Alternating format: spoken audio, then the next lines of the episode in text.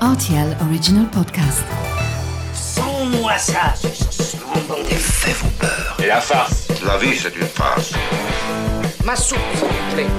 Ça tord les chocolates. Mon scarpe, mon germe-là Mais combien de fois je dois vous dire que c'est susceptible, l'aubergine? Tous les produits sont là, alors je.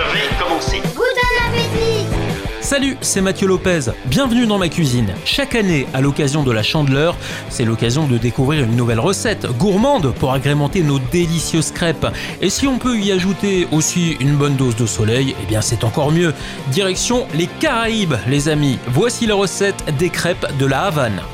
Pour réaliser ce plat aux saveurs cubaines, vous aurez besoin de deux bananes tout juste jaunes, 50 g de sucre, une noisette de beurre, 100 g de farine, 20 centilitres de lait, un œuf, 2 centilitres de rhum, un jus de citron vert et de l'huile.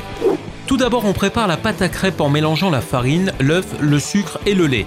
Si votre préparation a quelques grumeaux, n'hésitez pas à la passer au chinois pour obtenir une pâte bien lisse, puis vous laissez reposer au moins 2 heures au réfrigérateur. Pendant ce temps, vous découpez vos bananes en rondelles de 5 mm.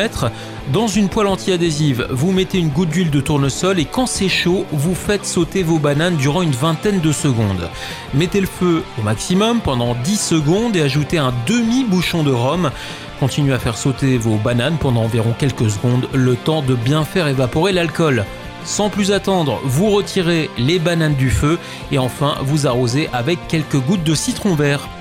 Dernière étape, vous faites sauter vos crêpes afin qu'elles ne soient pas trop cuites. Vous roulez vos crêpes avec des morceaux de banane à l'intérieur. Vous saupoudrez avec du sucre et vous les mettez au four durant 3 minutes à 180 degrés de manière à faire caraméliser la partie supérieure de la crêpe. Quand c'est bien chaud, vous déglacez sur le sucre avec quelques gouttes de jus de citron vert et vous ajoutez quelques feuilles de menthe en décoration pour rappeler ce célèbre cocktail cubain qu'est le morito.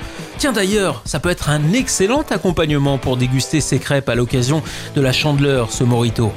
Voilà, j'étais ravi de vous recevoir dans ma cuisine pour préparer ces délicieuses crêpes de la Havane et maintenant c'est à vous de jouer les chefs en cuisine.